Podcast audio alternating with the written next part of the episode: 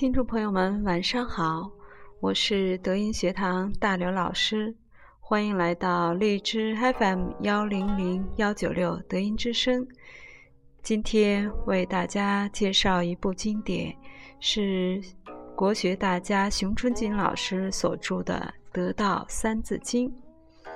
得道三字经》撰写于二零零五年，是一部中华道德文化三字经。全文共分为三章，其上为得道章。本章从哲学角度概述了宇宙演化诞生、自然万物的根本规律，盛赞了中华人文史上的辉煌时代，三皇道治与五帝德治的丰功伟绩，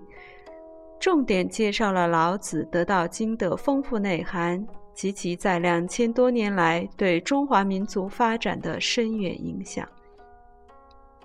春秋时期正值中华文明史的关键转折点，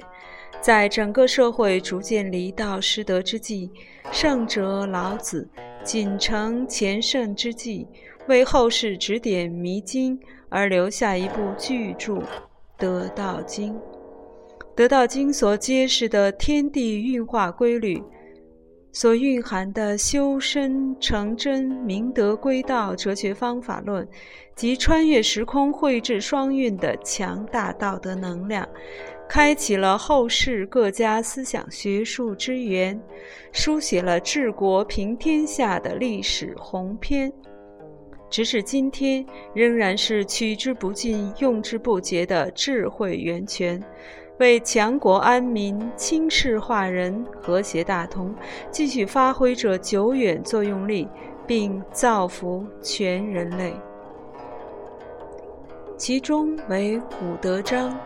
本章主要揭示了中华民族道德治世之后，进入五德治世时期，整个社会的发展演变规律。达到顺变逆反的关键，以及五德德性特点等。文章从道德人伦角度追溯了中华民族发展史中的有道明君、无道昏君、圣贤大德、仁人志士与杰臣义士，对其历史功过、文化得失做了精辟点评。指出，只只有人人成名道德，反身修德，以慧育智，才是避免重蹈历史覆辙、摆脱因果规律恶性循环、重振道德伦常、复归社会清明的根本。其下为归根章。本章从意识形态角度纵览中华学术思想的演变过程，具体分析了自春秋以来两千多年间中华民族学术思想的源流清浊，以及在不同历史阶段的应用与效应。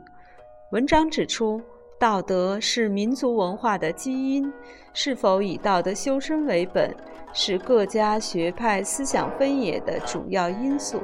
也是学术能否真正经世致用、开创太平盛世的检验标准。